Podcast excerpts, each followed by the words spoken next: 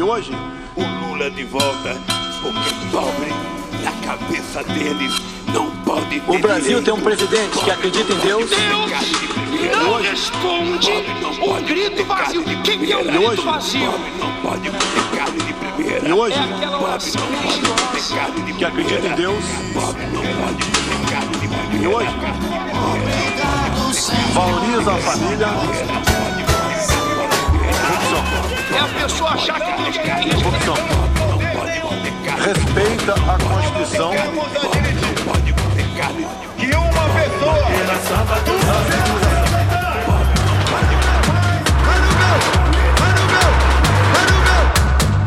Hola, sean bienvenidos a Cuenta Regresiva, el podcast sobre las elecciones presidenciales en Brasil. Este es el episodio número 19 de la segunda temporada.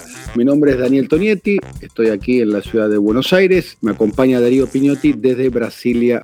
Darío, muy buenos días, muy buenas noches, ¿cómo estás? Amigo Daniel, ahora sí, cuenta regresiva, estrés, adrenalina, violencia y pocos días para saber si Luna gana en primera o habrá balotaje. Muy bien. Bueno, la cuenta regresiva está llegando al eh, final. ¿eh? Ya por lo pronto la gran duda que hay que despejar a esta altura, según los estudios de opinión pública, es si va a haber segunda vuelta o no.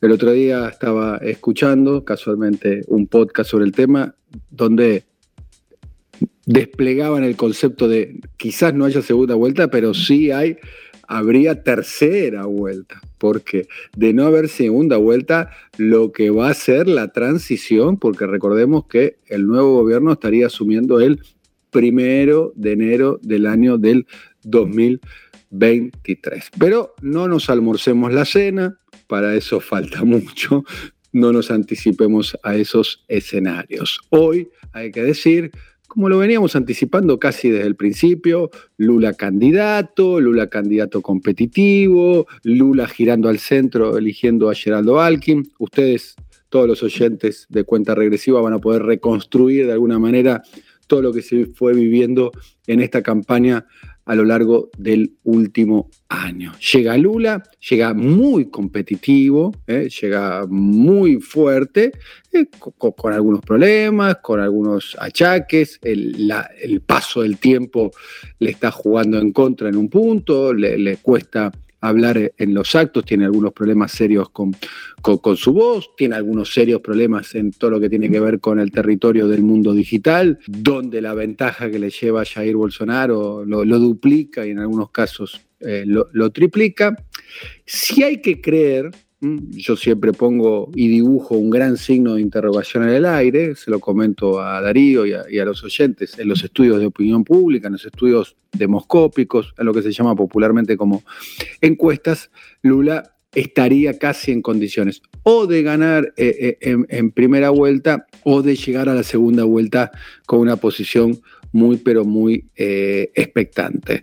Eh, ustedes saben, las encuestas ahora se hacen eh, por medios digitales, a distancia, por vía remota, pero las más fiables eh, de todas son las encuestas presenciales, donde el encuestador y el encuestado se encuentran cara a cara. Bueno, las encuestas presenciales en Brasil son algunas, no son todas, son de las más reconocidas por la comunidad política, como lo veníamos contando aquí en cuenta regresiva, está la de Datafolia y, está, y también está la de IPEC. ¿eh? La de IPEC es la vieja y conocida IVOPE, ¿eh? que es una empresa conocida porque no solo hizo encuestas, sino mediciones de audiencias de medios en el resto de América Latina. Bueno, IPEC, la ex IVOPE, acaba de publicar una encuesta, casi, casi, casi hace pocos minutos de, publicado, de, mejor dicho, de grabado este podcast, donde eh, Bolsonaro estaría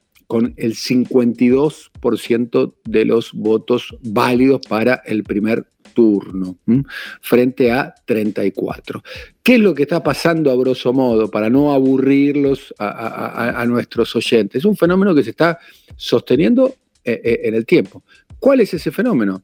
Es que se estancó Bolsonaro, insisto, según estos estudios de, opinión pública, se estancó Bolsonaro y Lula va arañando algún que otro punto. ¿De dónde araña algunos de os- esos puntos? Bueno, básicamente podrían ser de los indecisos, de los que votan por otros candidatos, pero están optando por lo que se llama usualmente el voto útil. Después otro fenómeno que muchos encuestadores en Brasil están prestando mucha atención, que tiene que ver con el voto vergonia, ¿eh? el voto avergonzado, que muchos sostienen que esta vez el voto vergonzante es el voto de, así como en el 18, muchos les daba vergüenza decir que iban a votar a Bolsonaro, en este caso eh, estarían en esa condición los votantes eh, de Lula. En resumidas cuentas, Lula sube un punto, eh, lo cual lo acerca de la posibilidad, teniendo en cuenta que se cuenta a, la hora los votos válidos, o sea, sin los blancos, sin los impugnados, son, son tenidos en cuenta, se acerca a la posibilidad de ganar en el primer turno. Y también deshidratando las que intentan ser las terceras opciones, que no llegan a tal, como el caso de Ciro Gómez, que en el día de hoy hizo un esperado mensaje a la nación, muchos esperaban, creo yo, equivocadamente, cosa que se confirmó, dicho sea paso, de que iba a anunciar un retiro de su candidatura, iba a anunciar su apoyo a Lula, no, insiste con su candidatura, y Ciro Gómez, si se confirman los estudios de opinión pública, estaría yendo a su cuarta elección presidencial y a su peor elección presidencial, ¿eh? rondando más o menos entre 7 y 8 eh, puntos. Lula con 52, Bolsonaro con 34, la última encuesta presencial, IPEC, Ibope, ex Ibope para ser más preciso, Lula ganando en el primer turno, Darío. Si así fuera, si vencieran el primer turno, algo que debe ser expresado con no mucha, muchísima cautela, porque aún estos números son muy exiguos, es apenas un 2% por encima del 50% imprescindible para evitar el balotaje, Lula sería por tercera vez presidente y se habría presentado seis veces. Y Bolsonaro acabaría siendo verdaderamente el Donald Trump de los trópicos, porque sería un presidente que no logró ser reelecto, algo que es inusual en Estados Unidos y muy inusual en Brasil. Desde 1998, todos los presidentes al frente del gobierno obtuvieron su segundo mandato. Por eso, en estos días, en la noche de este lunes, cuando estamos grabando, había dos imágenes para retratar lo que ocurría. Lula encabezando un acto con intelectuales y artistas, se esperaba de un momento a otro, todavía no se confirmó cuando mantenemos esta conversación, la llegada de la rutilante Anita, algo así como la Madonna de Brasil, una cantante muy joven, exitosísima y fundamentalmente, esto es lo que importa en este comentario, una gran captadora de votos.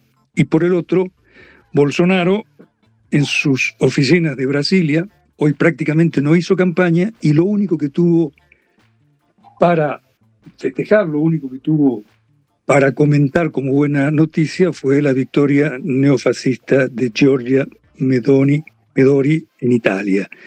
Dos retratos de un momento, porque no hay que olvidar que todavía faltan seis días y que en este Brasil o postdemocrático o de democracia de muy baja intensidad, los imponderables están a la orden del día.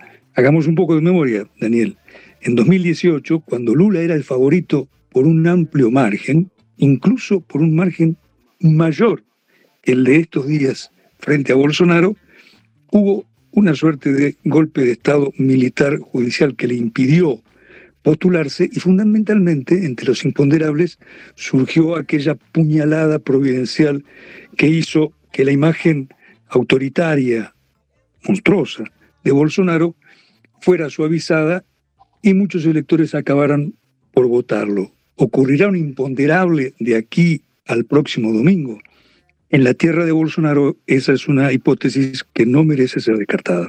Me gustaría retomar el concepto de la evolución de Lula y Bolsonaro entre eh, el voto de los evangélicos y, el voto de los católicos, porque estuve releyendo un, poco algunos textos a propósito de, la evolución del voto católico y de la importancia de los evangélicos en, Brasil. Hay un número que fue bastante impactante, eh, según el estudio brasileño de geografía y estadística, el IBGE, eh, lo que sería como el INDEC para la Argentina. Bueno, la Oficina de Estadística de, Brasil, el 90,2% de los brasileros se reconocía como católico en el año 1970. Ese número llegaba a 57 de cada 100 en el año 2018 y ese número llega a 51 de cada 100 en el año 2022. Estamos hablando de católicos. ¿eh? Y en el caso de los evangélicos, la curva es bastante impactante. ¿eh? De hecho, a, este ritmo, algunos pronostican que las próximas décadas en Brasil habrá más evangelistas que eh, católicos. Con respecto al tema de cómo votan los católicos y cómo votan los evangélicos, el 53% de los católicos está votando por Lula, el 28% está votando por Bolsonaro. Y me gustaría detenerme en el, siguiente dato. Bolsonaro obtiene el 50% del voto de los evangélicos frente al 32% de Lula. El vaso medio lleno sería la obvia, ¿no? Bolsonaro le gana a Lula dentro del voto evangélico. Hasta ahí una obviedad. Pero traté de, problematizar un poco este razonamiento, eh, Darío, y fui a la intención de voto o mejor dicho, al voto en el año 2018, donde los evangélicos votaron por Bolsonaro 70%. Siete de cada diez evangélicos habían votado por Bolsonaro en el año 18. Esto quiere decir, el vaso medio lleno es los evangélicos acompañan a Bolsonaro masivamente. El vaso medio vacío es Bolsonaro perdió 20 puntos dentro del universo de los este, e, evangélicos. Se produjeron dos muertes eh, durante la campaña, ¿eh? porque hay otro tema que están detectando los estudios de opinión pública, es que muchos tienen miedo de manifestar su voto, ni más ni menos. Eh, vos estabas contando recién, Darío, antes de la grabación de nuestro podcast, es que es muy poco usual ver a, un simpatizante del PT o de Lula con una, camisa caminando por la vía pública. Algo que dicho sea de paso, le explicamos al resto de nuestros oyentes eh, eh, en América Latina y, en el mundo, es muy usual dentro de la eh, cultura electoral brasilera llevar las camisas de, los candidatos. Es muy, pero muy usual. Ya se produjeron dos, muertes. uno fue en Foz de Iguazú, otro fue en el interior de Mato Grosso y en el día de hoy, Darío, se produjo una muerte más en Brasil, ¿no? Así es, la presidenta del PT, Gleisi Hoffman, la atribuyó al discurso del odio diseminado por Bolsonaro. Esta tercera ocurrió en el estado de Ceará, en el nordeste, y con características, si no se puede decir calcadas, muy similares a las de las otras dos. El asesino se presentó como bolsonarista y otra vez el asesino atacó a alguien que se presentó y que lo desafió o que polemizó siendo lulista. Tres asesinatos políticos sumados a que dos días atrás de la grabación de esta conversación, una joven petista fue golpeada con una madera en la cabeza y terminó internada en el interior de Río de Janeiro, también por un hombre bolsonarista. Digamos, esta mal utilizada expresión de lobos sueltos o solitarios debiera ser corregida. Así nos decía días atrás la diputada María do Rosario del PT, ella también víctima de la violencia bolsonarista, por lobos orientados e instigados por Bolsonaro. Me debía un tanto de tu propuesta, Daniel, de observar esto de cómo se vota confesionalmente. Y por cierto, si Brasil en términos políticos en caso de proseguir esta violencia, tiende a colombianizarse, es decir, con Bolsonaro en la posición, haciendo una suerte de resistencia armada de ultraderecha, como pudiera comenzar a ocurrir en Colombia, en términos confesionales es un país prácticamente centroamericano, o que tiende a ser centroamericano por el crecimiento exponencial de los fieles de las diversas sectas o corrientes neopentecostales. ¿Acaso fue por ello que este fin de semana el Papa Francisco recibió a una delegación de obispos y arzobispos de, San Pablo, principal, la principal provincia católica de Brasil, que le entregaron una carta en la que precisamente se hablaba de que la democracia en Brasil corre peligro en caso de ser reelecto Bolsonaro. Prácticamente no quedan dudas, Daniel, de a quién votaría el Papa, por supuesto a Lula, y en este recital del que hablábamos hace un instante, ocurriendo, nunca mejor usado el gerundio que en esta circunstancia, ocurriendo mientras conversamos, precisamente Lula exhibió en una pantalla gigante su encuentro con el Papa Francisco. En suma, y aterrizando, el voto evangélico no es tan importante como el que tuvo Bolsonaro en 2018. Y el voto católico sigue siendo mayoritariamente a favor de Lula, porque en ello está no solamente la tradición de lo que ha sido el catolicismo progresista en Brasil, un movimiento que ya no es lo que fuera, sino también la influencia del Papa Francisco. Eso debe ser subrayado, y como apunte final, el Papa acaba de designar, en términos vaticanos, de crear, esa es la expresión usada, como cardenal al arzobispo de Manaus, en la Amazonia, algo nunca ocurrido en la historia. Fue una señal clara, incontestable, de que el Papa se suma a los líderes mundiales espantados con la degradación, con la destrucción de la Amazonia perpetrada por el régimen de Bolsonaro.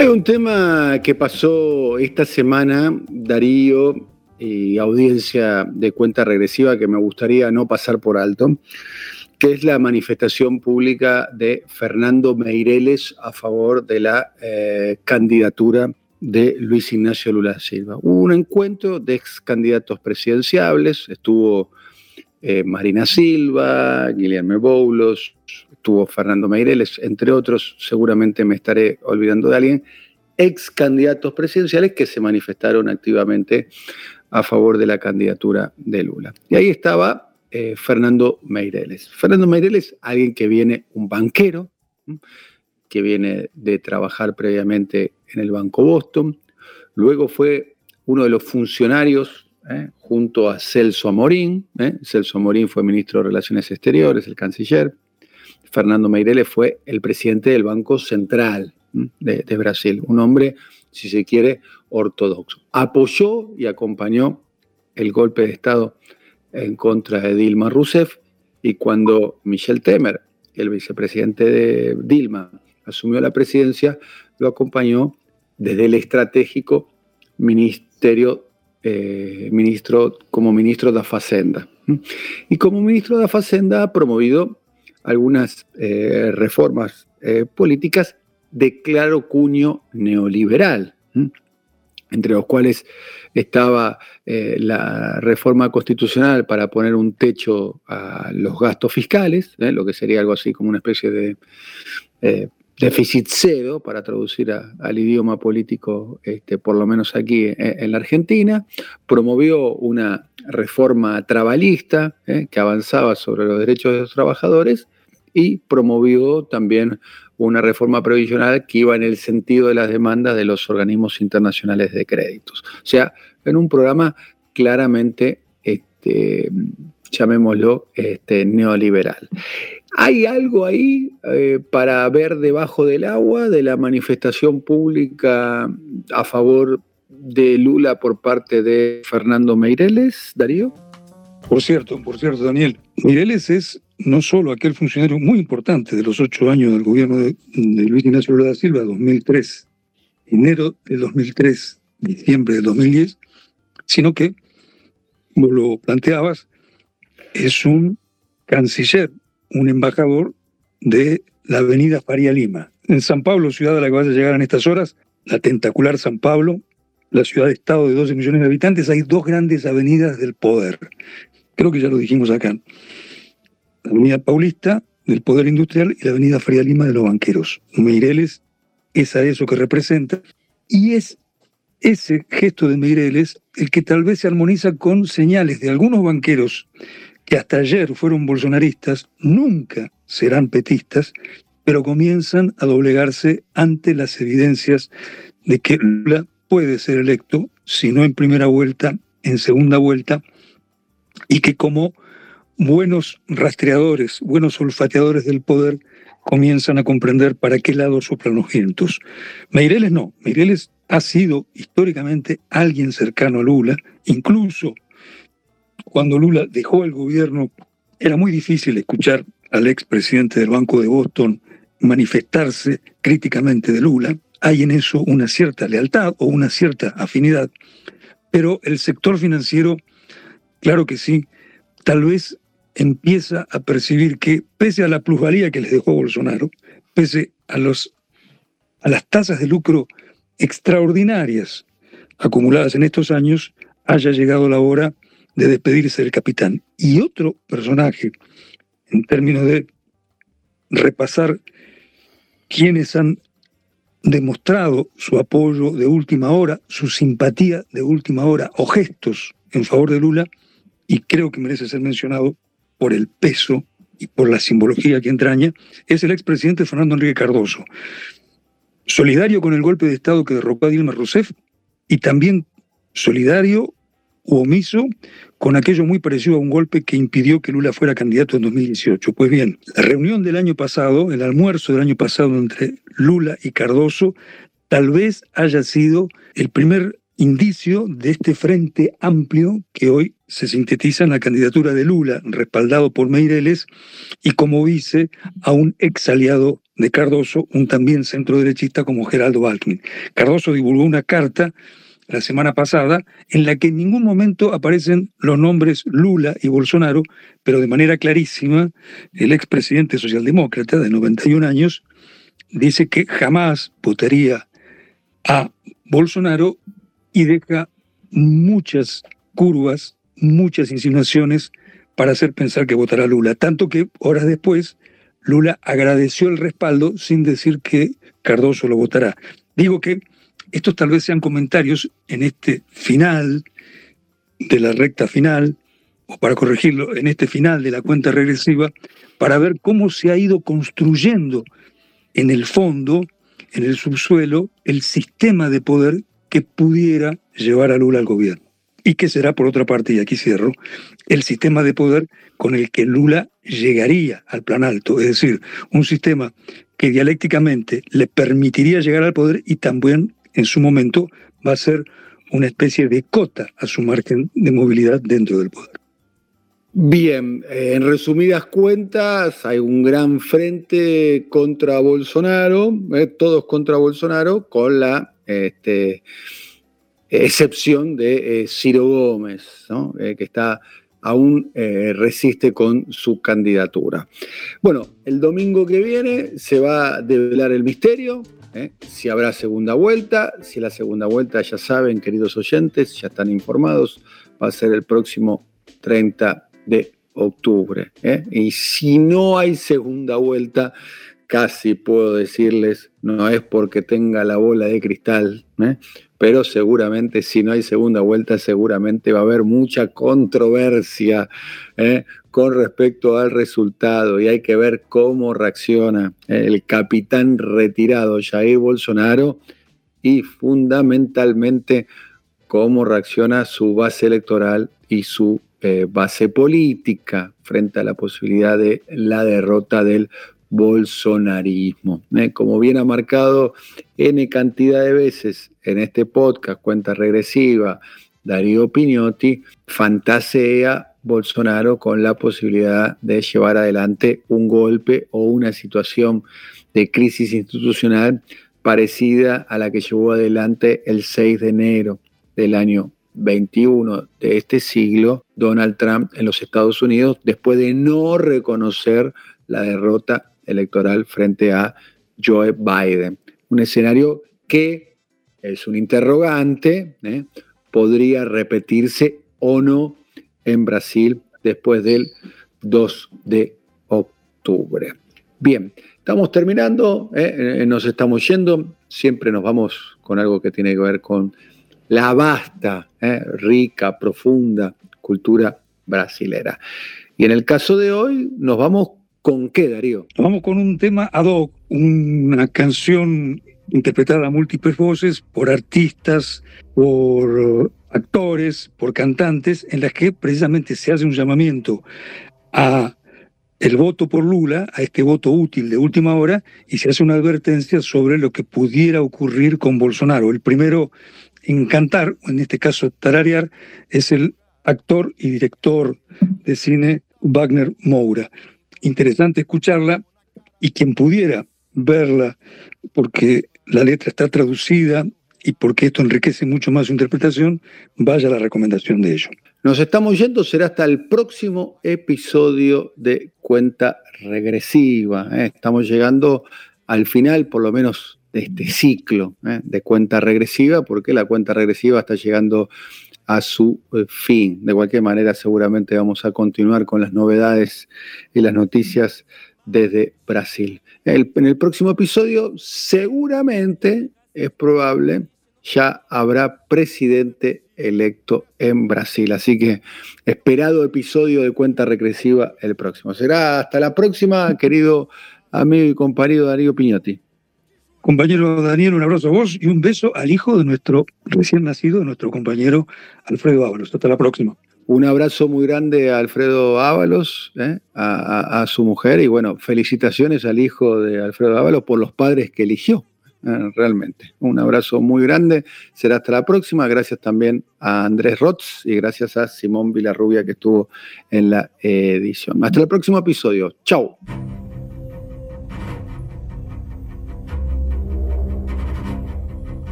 Favor da ditadura, disse ele. Do pau de arara e da tortura concluiu. Mas o regime, mais do que ter torturado, tinha que ter matado 30 mil. E contradita o que afirmou na cara dura, diz: Não houve ditadura no país. E no real, incrível, inacreditável, entrou que nem um pesadelo infeliz. Ao som raivoso de uma voz inconfiável, que diz e mente, se desmente, se desdiz. Disse que num quilombo os afrodescendentes pesavam sete arrobas e daí pra mais, que não serviam nem pra procriar.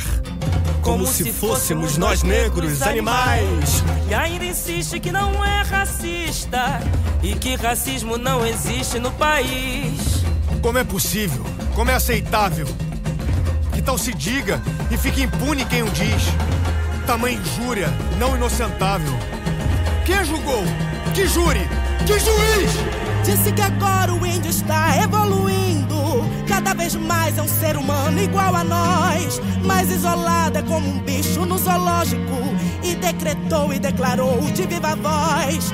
Nem um centímetro a mais de terra indígena. Que nela jaz muita riqueza pro país. Se pronuncia assim o impronunciável. Tal qual o nome que tal hino nunca diz.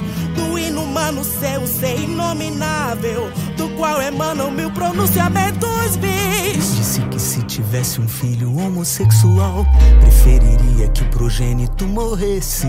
Pra uma mulher disse que não a estupraria, porque você é feia, não merece.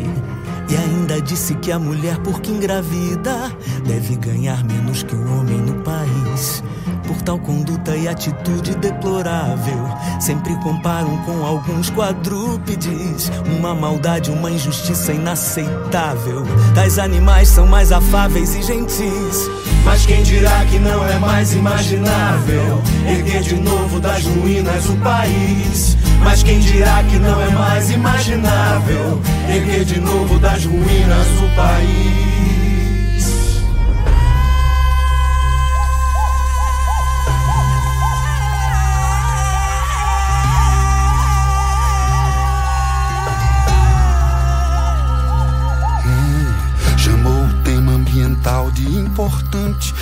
Vegano que só come vegetal. Chamou de mentirosos dados científicos. Do aumento do desmatamento florestal. Disse que a Amazônia segue intocada. Praticamente preservada no país. E assim negou e renegou o inegável. As evidências que a ciência vê e diz. Da derrubada e da queimada comprovável. Pelas imagens de satélites. Proclamou policial tem que matar. Tem que matar, senão não é policial. Matar com 10 ou 30 tiros o bandido, pois criminoso é um ser humano anormal. Matar uns 15 ou 20 e ser condecorado, não processado e condenado no país. Por essa fala inflexível, inflamável, que só a morte, a violência e o mal bendiz. Por tal discurso de ódio odiável, o que resolve são canhões, revólveres. A minha especialidade é matar. Sou capitão do exército, assim grunhiu e induziu o brasileiro a se armar. Que todo mundo pô tem que comprar fuzil, pois povo armado não será escravizado. Numa cruzada pela morte no país e num desprezo pela vida inolvidável, que nem quando lotavam UTIs e o número de mortos era inumerável. Disse daí não sou coveiro e daí? Os livros são hoje um montão de amontoado de muita coisa escrita, veio a declarar. Tentou dizer conclamo e disse eu canclomo, não sabe conjugar o verbo conclamar. Clamou que no Brasil tem professor demais, tal qual um imbecil para imbecis. Vigora agora o que não é ignorável. Os ignorantes ora imperam no país. O que era antes só pensantes impensável. Quem é essa gente que não sabe o que diz? Mas quem dirá que não é mais imaginável erguer de novo das ruínas o país? Mas quem dirá que não é mais imaginável erguer de novo das ruínas o país? Chamou de herói um coronel torturador e um capitão miliciano e assassino. Chamou de escória bolivianos, haitianos, de Paraíba e pau de arara o nordestino. E diz que ser patrão aqui é uma desgraça. E diz que fome ninguém passa no país. Tal qual num filme de terror inenarrável, em que a verdade não importa nem se diz. Desenrolou-se incontível, incontável, um rol idiota de chacotas e pedis. Disse que mera fantasia era o vírus. Histeria a reação à pandemia. Que brasileiro pule nada no esgoto. Não pega nada, então também não pegaria. O que chamou de gripezinho e receitou sim. Sim, cloroquina e não vacina pro país. E assim sem ter que pôr à prova o improvável. Um ditador tão pouco põe pingo nos is. E nem responde falador irresponsável. Repetiu o mote Deus, pátria e família. Do integralismo da Itália, do fascismo.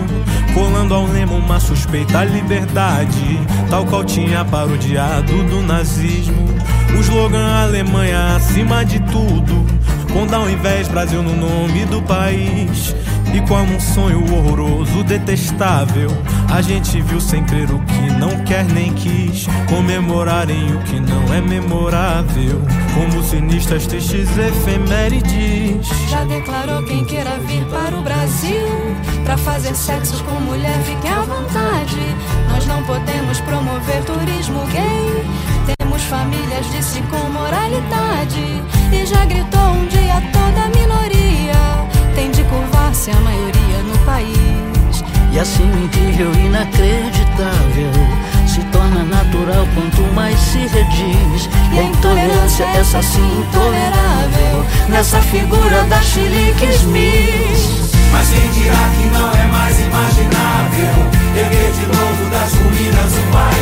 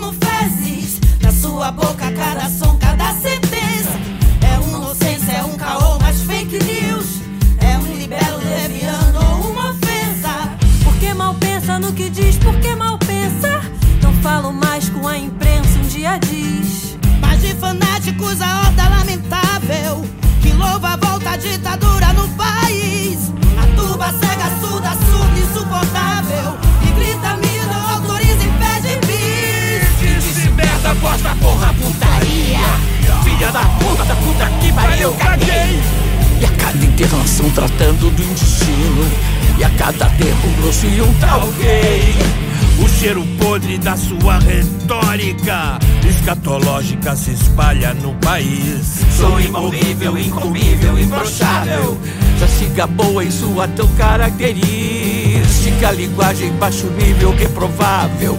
Esse bolsal ignar rei de mimimis. Mas nada disse de Moise Kabagambê, o jovem congolês que foi aqui linchado do Casevaldo Rosa Preto, musicista, com a família no automóvel baleado. Disse que a tropa não matou ninguém somente.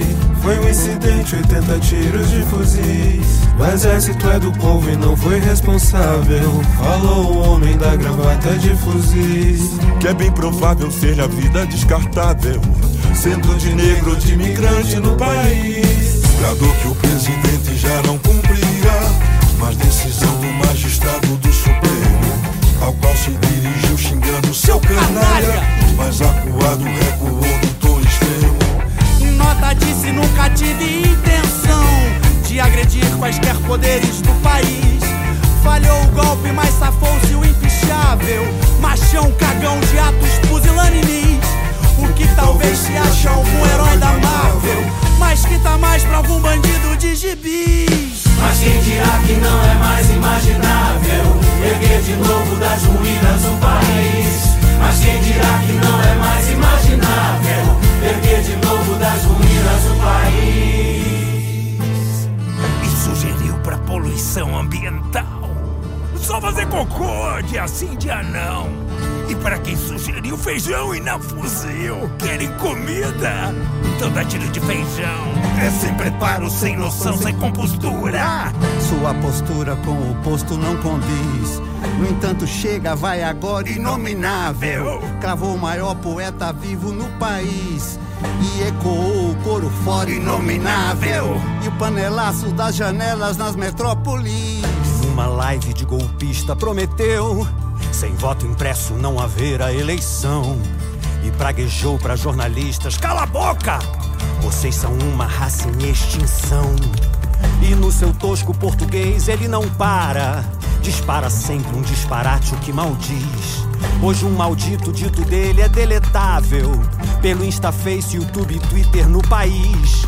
Mas para nós, mais do que um post é enquadrável. O impostor que com o posto não condiz. Disse que não aceitará o resultado.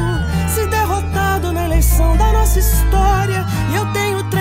E alternativas pro futuro: ou estar preso, ou ser morto, a vitória. Porque somente Deus me tira da cadeira de presidente, ó Deus proteja esse país. Tivéssemos um parlamento confiável, sem X comparsas e cupinchas cúmplices. E seu impeachment seria inescapável, com N inquéritos pedidos CPIs.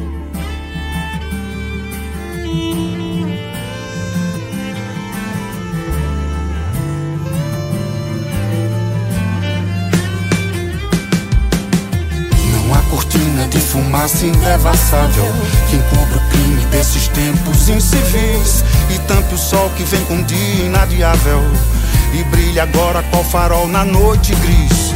É a esperança que renasce onde há véu De um horizonte menos cinza e mais feliz É a passagem muito além do instagramável Do pesadelo à utopia por um triz instante crucial de liberdade instável. Pros democráticos de fato equânimes, com a missão difícil mas realizável. De erguer da cinza